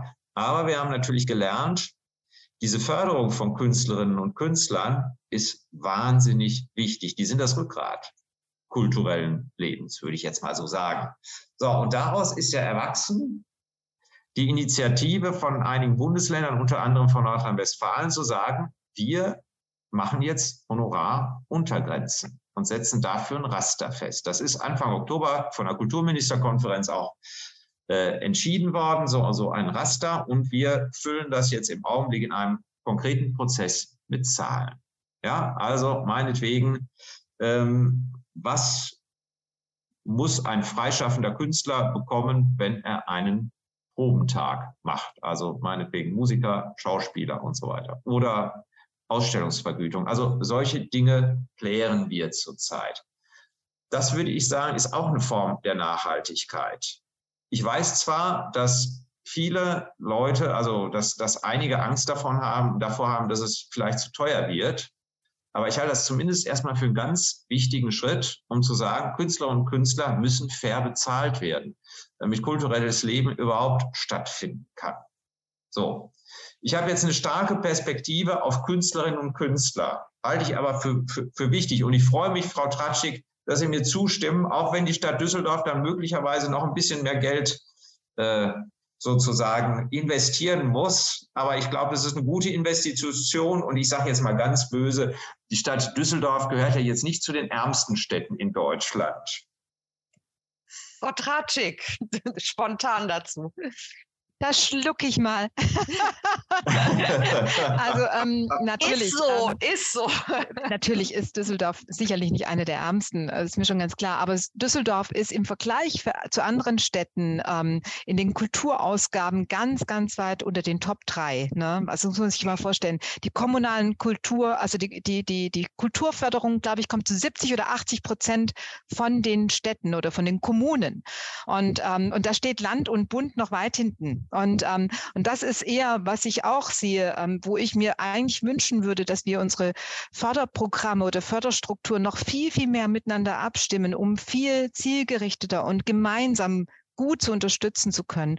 Und ich freue mich total. Ich habe diese Matrix oder äh, gesehen und ich habe mich sehr darüber gefreut, weil ich ähm, ganz Ihrer Meinung bin. Kulturakteure oder Künstlerinnen und Künstler müssen gut bezahlt werden. Aber der Umkehrschluss, und das muss eigentlich auch jedem klar sein, der Topf ist gedeckelt. Also es gibt, die Ressourcen sind begrenzt. Punkt. Ähm, wir können nicht sagen, wir zahlen mehr, mehr, mehr aus. Dafür gibt es wahrscheinlich dann im Umkehrschluss auch einfach weniger, aber weniger und zielgerichteter und weniger und gut bezahlt und weniger mit einer hohen Relevanz und mit einer wirklichen Ausrichtung, so wie wir es uns ja auch alle wünschen. Ähm, das wäre eigentlich ein Ziel, das ich gerne erreichen würde. Und nicht noch mehr und mehr und mehr. Also auch im Sinne der Nachhaltigkeit darüber zu nachzudenken, was wollen wir denn in Zukunft gemeinsam erreichen. Und äh, da hätte ich gerne Land und Bund ganz stark an meiner Seite. Und deswegen bin ich auch so dankbar, dass Sie heute hier sind und äh, sich mit mir da äh, einstimmen, dass wir genau in diese Richtung gehen müssen. Und ähm, bin absolut dabei. Aber die Töpfe sind gedeckelt. Also Düsseldorf auch. Aber das, was Sie jetzt aufgemacht haben oder gezeigt haben, Frau Tratschik, ist ja eben, dass, ähm, dass das Ganze so ein 360-Grad-Ding ist. Ja, dass, dass, dass man eben wirklich eine Architektur auch bauen muss, ja, wo man alles bedenkt, alles reinnimmt. Ähm, Herr Reitemeyer, ich finde es auch großartig, dass Sie sagen, Gespräche darüber führen. Ja, also ähm, das haben wir auch schon in äh, einem der letzten äh, Talks kam das eben auch als einen wesentlichen Aspekt, dass man im Austausch darüber bleiben muss, dass man diese Dinge einfach aushandeln, besprechen muss, alle Perspektiven miteinander verknüpfen und äh, nicht eben so nicht wissen, oh, dann gehen wir nach links, weil da ist ein Bedarf, dann gehen wir wieder nach rechts, da taucht ein neuer Bedarf, stopfen wir hier ein Loch. Man stellt sich so vor, überall, man sitzt auf dem Schiff und überall kommt das Wasser an anderen Stellen rein. Jakob. Es gibt, es gibt noch eine Sache, die ich, die ich gerne in dieser Diskussion noch mal ein bisschen anschneiden würde. Wir sprechen über Aufbruch, über Neustart.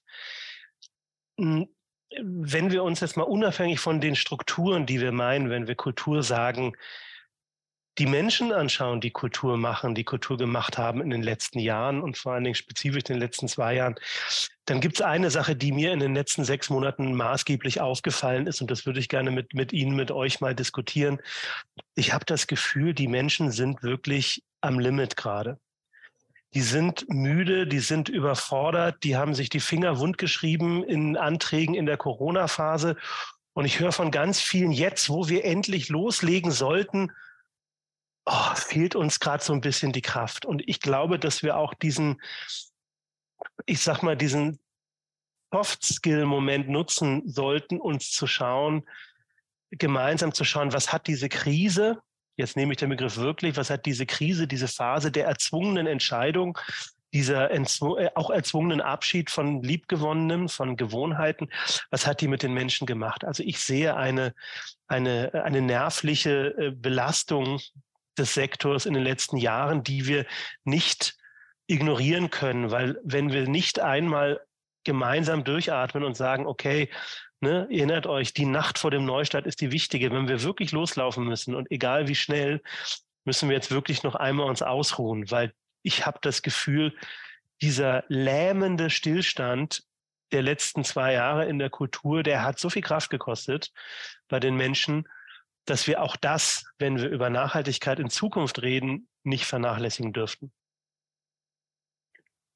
Das ist wirklich, äh, berührt mich jetzt sehr, weil ich das auch so oft mitkriege, diese, wie du sagst, mir fehlt die Energie, ja, und ähm, äh, wirklich diese große Erschöpfung.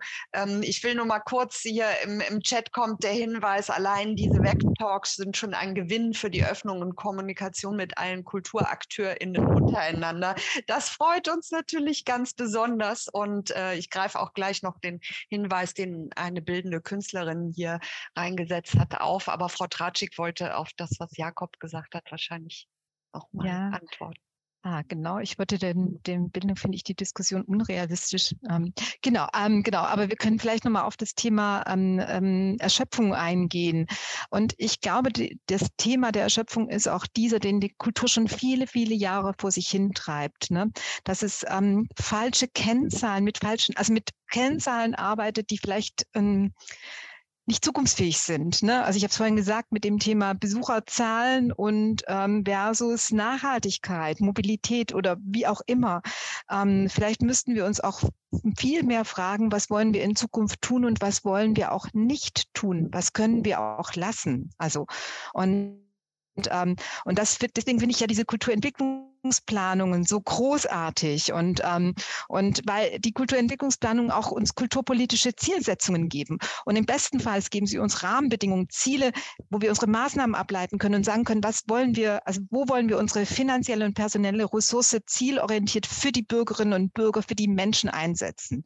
Und nicht irgendwelche, keine Ahnung, die 20. Premiere, weil pro Premiere kommen ganz viele und dann kann ich irgendwann als Theater sagen, ich habe 100.000 Besucher gehabt, ich habe 300.000 Besucher gehabt. Das ist nicht, finde ich, die Rechtfertigung, sondern die Rechtfertigung wäre, für wen habe ich es gemacht und was habe ich angeboten und wo war ich? War ich, ähm, wie war ich als dritter Ort? Unser Schauspielhaus hier in Düsseldorf funktioniert als dritter Ort großartig. Ich bin sehr beeindruckt, wie das funktioniert hat. Oder das ähm, äh, Cup 1, das, ähm, die Zentralbibliothek, ähm, die haben, glaube ich, den Besucherrekord an einem Tag, an einem Absolut. Montag geschafft. Vier Millionen Besucher Besucher in einem Jahr oder irgendwie sowas. Also ich will es nicht Falsches sagen, aber ich, wir waren neulich dort und es war das ist wirklich beeindruckend zu sehen, wie, ähm, wie wirklich solche Orte anders sich auch definieren können und andere Angebote geben können und dann von den Menschen wirklich sehr positiv und gut wahrgenommen werden. Und eben weg von diesen, wir werden immer getrieben und getrieben und getrieben, sondern wir gestalten es. Wir haben es in der Hand, es zu gestalten, was Kultur der Zukunft ist. Jetzt und nicht in drei Wochen. Und ich Wunderbar. Ganz, ja. Wunderbar, Frau Tratschik, auch äh, gerade dieser Hinweis. Ich will noch mal ganz kurz, bevor äh, ich ähm, die bitte noch äh, Ihre Bemerkungen reinzugeben, Herr Reitemeier, auf das, was hier im ähm, Chat gekommen ist, eingehen.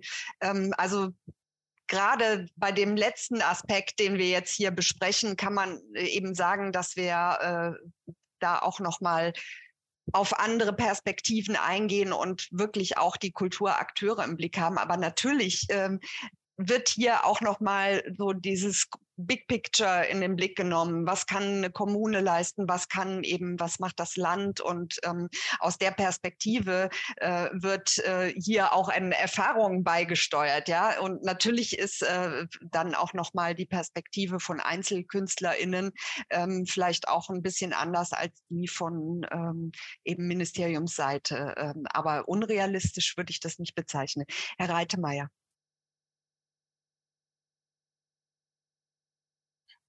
Ähm, ich finde das ganz wichtig, Herr Bilabil, dass Sie das jetzt nochmal eingebracht haben in die Diskussion, dass, dass bei vielen eben halt durchaus diese, diese Ermüdungserscheinungen da sind. Ich würde das jetzt auch mal im übertragenen Sinne sehen. Eine Krise jagt die andere und das, das macht was mit einem. Und ich glaube schon auf, auf allen Ebenen. Ja, trotzdem darf man natürlich jetzt den Mut nicht verlieren. Deswegen finde ich schon auch ganz wichtig, dass wir äh, dass, dass alle Verantwortlichen dafür sorgen, dass eben halt so eine Entmutigung nicht passiert oder dass zumindest aufbauende Maßnahmen, in welchem Sinne auch immer, ergriffen werden. Da ist Kommunikation ganz wichtig.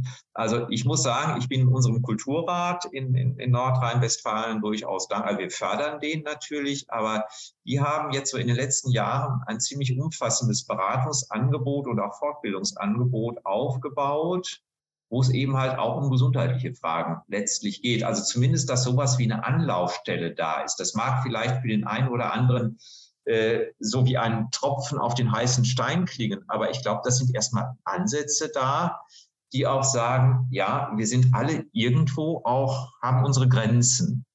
Ja, und äh, wir müssen vielleicht äh, diese Wachstumspolitik oder die Ziele der Wachstumspolitik nicht eins zu eins auf den Kulturbereich übertragen. Ne? Dass das was mit Erfolg zu tun hat, klar. Jeder Schauspieler lebt dann auf, wenn er das Publikum hat. Das darf man nicht ganz vergessen, glaube ich. Ne? Aber das ist, das ist ein Punkt. Deshalb planen wir auch jetzt auf Landesebene, ist auch eine Frage der Kommunikationsstruktur, das Thema Beratung in seinen unterschiedlichen Facetten noch etwas besser zu gestalten. Besser gestalten heißt, dass wir stärker solche Themen, also Gesundheitsfragen, dann aber auch Fragen von Diversität und Nachhaltigkeit und diese Dinge noch viel, viel stärker da integrieren. Also man muss natürlich da nicht von Null aus anf anfangen, das, das ist klar, weil es schon einiges gibt. Aber ich glaube, dass man da nochmal einen viel stärkeren Akzent einfach setzen muss. So, ist kein Allheilmittel, aber es geht ja auch darum, für bestimmte Situationen zu sensibilisieren und zu sagen, das ist irgendwie, haben wir auf dem Schirm. Und daraus erwachsen dann vielleicht weitere Dinge. Ich wollte so unbedingt den Werbeblock nochmal machen für diese Veranstaltung, die wir machen. Ich habe das eben rausgezogen, weil ja, du hast es nur an uns Ich habe es äh, falsch gepostet und nee, weil es ist mir, es ist mir wirklich ein, persönliches Anliegen, es ist ein Herzensthema. Ich komme aus einer anderen Zeit, ich stehe noch auf Autos, ja, und mein mein damaliger Mentor hat gesagt, Jakob, es gibt einen Unterschied zwischen Drehzahl und Drehmoment. Und ich glaube, wenn es uns gelingt, für die Kultur einen Drehmoment zu entwickeln, dann haben wir auch eine gesellschaftliche Relevanz. Wenn unsere Antwort Drehzahl ist, also hochfahren, mehr, mehr, mehr, dann müssen wir nicht über planetare Grenzen, dann müssen wir über persönliche Grenzen reden. Und ich habe das Gefühl, die planetaren Grenzen, die wir gerade zu überschreiten drohen, die sind im persönlichen Bereich bei viel kulturell schaffenden AkteurInnen schon überschritten. Und da würde ich gerne so ein paar Momente von Durchatmen reinbringen. Und es ist ja auch genau die Zeit. Es wird langsam dunkel, es wird Weihnachten lass uns doch wirklich die nächsten Wochen dafür nutzen, uns so langsam runterzufahren, um dann im neuen Jahr wirklich Neustart zu machen. Aber es braucht diesen Moment des kurzen Durchatmen, sonst, sonst äh, fehlt uns da was. Ja? Und, und es hilft ja so, wenn man sich mal gegenseitig in die digitalen Augen oder die Kacheln schaut und sagt, es ist okay, wenn wir jetzt mal ein paar Wochen ein bisschen kürzer treten und ein bisschen runterfahren. Dieses Signal, ne, lass uns diese Weihnachtszeit nutzen, ob man jetzt gläubig ist oder nicht, aber einfach mal ein paar Wochen frei reinnehmen und irgendwie oh, durchatmen. Und dann kann man auch wieder schnell gehen. Da bin ich total. Ich bin ja, ich quassel ja am Stück, weil ich, ich liebe das Tempo ja. Aber ich kann das nur gehen, weil ich ganz oft eben auch wirklich gar nichts mache. Danke, Jakob, für diesen Schlusssatz. Wir sind jetzt auch schon äh, am Ende ähm, unseres heutigen Webtalks und am Ende dieser Reihe, wo es um diese vielfältigen Krisen geht. Und Jakob, du hast es am Anfang auch gesagt, Mensch, alles so viel und so hoch die Hürden. Aber ich glaube, man muss einfach mal in alle Richtungen blicken und dann schauen, wie ruckelt man das zurecht. Ich danke sehr, sehr äh, herzlich den Inputgebenden heute. Frau Tratschik, herzliche Grüße nach Düsseldorf herzlichen Dank für Ihren Input. Und Herr Reitemeyer, wir sehen uns demnächst in Köln auch. Da freue ich mich drauf. Vielen Dank für Ihren Input und liebe Grüße nach Berlin, Jakob, ne, bis in Berlin gerade ähm, für den Input. Äh, danke ich auch dir. Und ich will noch mal zum Schluss sagen, natürlich, also wir haben, glaube ich, jetzt eine Möglichkeit aufgetan, wo man eventuell auch noch mal den Kontakt aufnehmen kann, sich auch noch mal informieren kann über mögliche Hilfsprogramme, über mögliche Unterstützung Unterstützung, weil ich kann mir vorstellen, dass natürlich diese Frage jetzt mach mal langsam und so für EinzelkünstlerInnen vielleicht an einer bestimmten Stelle auch eine gewisse Dringlichkeit da ist, auch zu überlegen, wie, wie komme ich äh, über den Winter so ungefähr. Aber da gibt es, ich habe auch noch mal den Kontakt zum Kulturamt Düsseldorf reingetan für diejenigen, die sagen, ich möchte jetzt zu Frau Tratschik Kontakt aufnehmen. Und mir bleibt an dieser Stelle noch ähm, der Hinweis auf äh, die nächste ähm, ähm, Webtalk-Reihe, die nämlich nächste Woche schon stattfindet. Und da sprechen wir über Zukunftsvisionen und transformatorische Ansätze im Zusammenhang von Kultur in ländlichen Räumen. Auch ein ganz, ganz wichtiges Thema. Die erste Folge ähm, geht auch nochmal wieder von oben auf die Blick Kulturpolitik für ländliche Räume. Da ist Christine Wingert von äh, Institut für Kulturpolitik mit dabei. Ähm, Herr Rieken, ähm, Ihr Kollege Herr Reitemeyer ähm, ist ähm, mit äh, am Start und äh, wir sprechen mit Samo Darian, dem Leiter des Programmbüros Trafo. Also wer mag, äh, schaltet sich nächste Woche wieder mit dazu. Vielen, vielen Dank Ihnen allen. Eine schöne Adventszeit, die ja jetzt auch ja. bald beginnt. Tschüss. Und lieben Dank an alle, die heute ihren Input hier gegeben haben. Und lieben Dank an die Moderation. Ne? Sehr, sehr gerne. Sehr, sehr gerne.